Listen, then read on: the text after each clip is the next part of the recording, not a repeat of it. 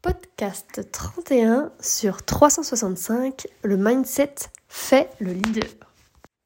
Hier soir, avec mon homme, on a regardé Roland Garros. Il part se coucher et moi je sais pas pourquoi je voulais rester. Il s'agissait d'un joueur japonais, Nishioka, face à un joueur argentin. Les deux sportifs venaient de faire un combat de ouf et de finir après plus de 60 minutes le premier set. 7-6. Ils avaient tellement le même niveau de technique que quand un gagnait, l'autre gagnait, etc. Donc ça faisait vraiment à chaque fois un point, un point, un point, un point, un point, etc. C'était impossible de savoir qui gagnerait cette manche. Et à la toute fin de cet échange, Nishioka se fait mal. On le voit. Ses expressions du visage et corporelles, ses expressions corporelles le disent. La toute petite pause et le deuxième set commence. Et là, c'est triste. On le voit avoir mal et ne plus aller chercher les balles. Il perd six jeux d'affilée et se retrouve du coup avec le deuxième set à 6-0. Il a tout perdu. Franchement, ça faisait mal au cœur de voir ça. Le troisième set commence et c'est pareil. Il perd un jeu, puis deux, puis trois. Il se retrouve à 3-0. Donc là, tu sais comment c'est quand il y a des jeux à la télé comme ça. Les commentateurs, ils commençaient à parler d'abandon. Il va abandonner. Son coach lui dit d'arrêter, etc. Et donc il commente comme ça. Euh, il devrait y avoir un médecin qui vient, etc. Voilà, comme ça. Et là, en effet, on voit son coach qui lui dit d'arrêter et lui dit non, je continue. Mais là, on le voit décliner de plus en plus. Et du coup, les commentateurs commencent vraiment à dire toutes les deux minutes, bon, il est temps que il fasse venir un médecin, ça traîne, c'est pas normal. Il y a beaucoup de gens qui abusent, donc beaucoup de joueurs qui abusent de faire venir un médecin pour couper le jeu et que le, sportif d'en face, euh, voilà, il, il perd un peu ses repères. Mais là, vraiment, il a mal et euh, il n'a pas accès à ça, quoi.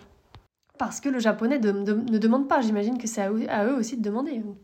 Et finalement, je crois que c'est les organisateurs qui ont demandé à un médecin de venir parce que vraiment, ça faisait vraiment mal au cœur. Je crois pas que ce soit lui qui a demandé.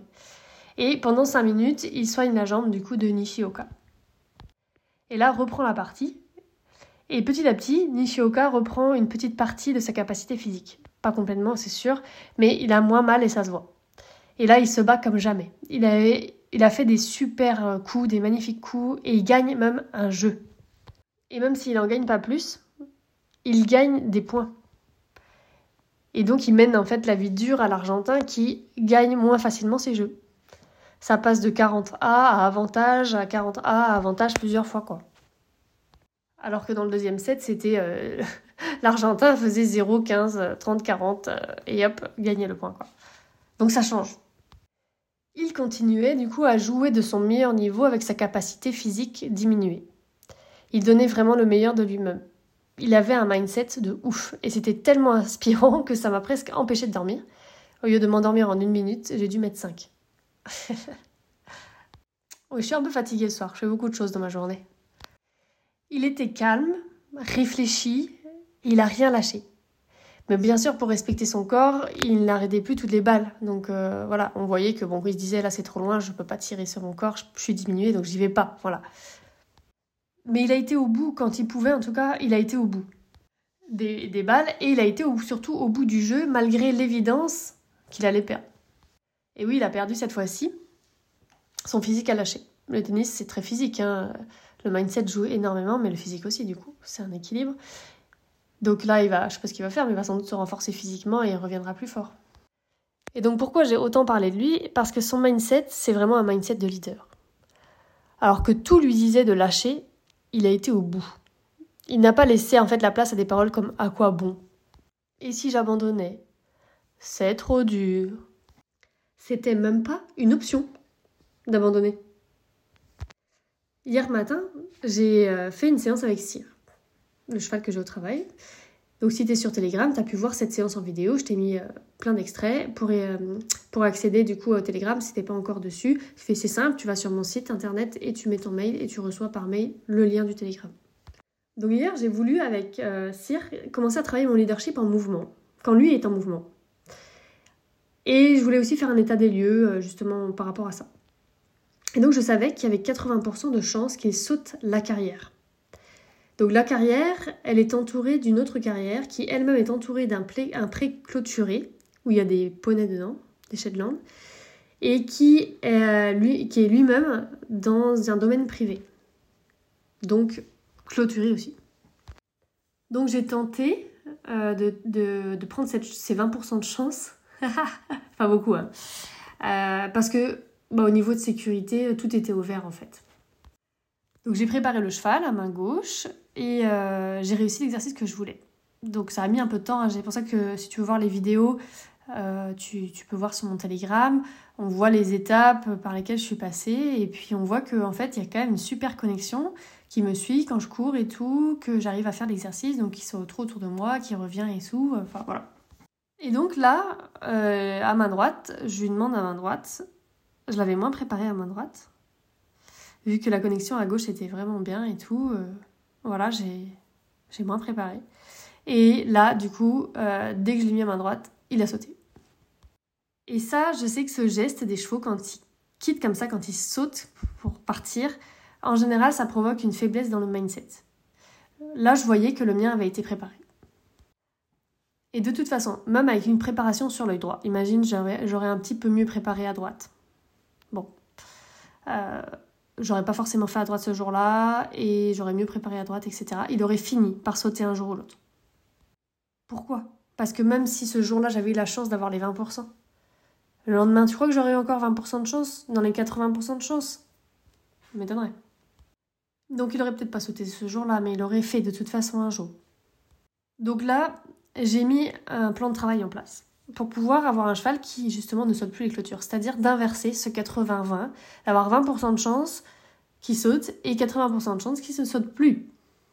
Donc je vais pas viser le 100-0, hein, parce que le 20% de chance, euh, on va déjà chercher à, inverser cette tendance. Et donc, ce que je veux, c'est que vraiment, il ne saute plus les clôtures. Donc, à part si bah, voilà, la personne lui met de la pression, et le coince dans un coin, là, il va sauter les clôtures pour la, toute la vie, parce que c'est comme ça qu'il a appris. En fait, il a été coincé. Donc, euh, les personnes, elles, le frappaient dans un coin, et lui, pour pouvoir se débattre, comme il n'en pouvait plus, bah, il sautait les clôtures. Il a appris ça. Et donc, du coup, si bien sûr, si quelqu'un le frappe, il va repartir. Il a appris. Ça, ça restera cet apprentissage.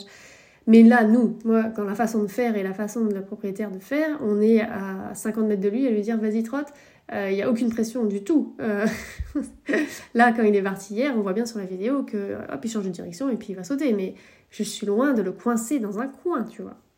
Il a appris à faire ça pour survivre. On va pas le, blâmer pour ça. Mais par contre, quand il n'y a pas de pression, quand nous on est en train d'être leader au milieu, euh, je veux que vraiment on puisse ne pas prendre de pincettes et oser lui demander les choses, etc., sans peur qu'il nous quitte, en fait. Donc je veux régler ce problème pour de bon. Et donc pour ça, je vais aller travailler en profondeur sur ses peurs, sur ses défenses et sur la connexion dans les allures. Vraiment. Parce que là, en fait, j'avais déjà travaillé cet exercice-là. Donc c'est-à-dire c'est un exercice que je, où je demande au cheval de, tourner autour de moi au trot et euh, de faire quelques tours et sans qu'il prenne de décision. Enfin bref, c'est un exercice précis. Et je l'avais juste fait un tout petit peu en longe comme ça pour voir un peu quoi à qui j'avais affaire. Et je voyais bien qu'il n'y avait plus de connexion, que ce soit à gauche ou à droite d'ailleurs. Et euh, que quand je me mettais accroupie, il n'y avait plus personne quoi. je voyais bien qu'il n'y a pas de connexion. C'est pour ça que j'ai été étonnée finalement d'avoir réussi après le week-end et tout ça.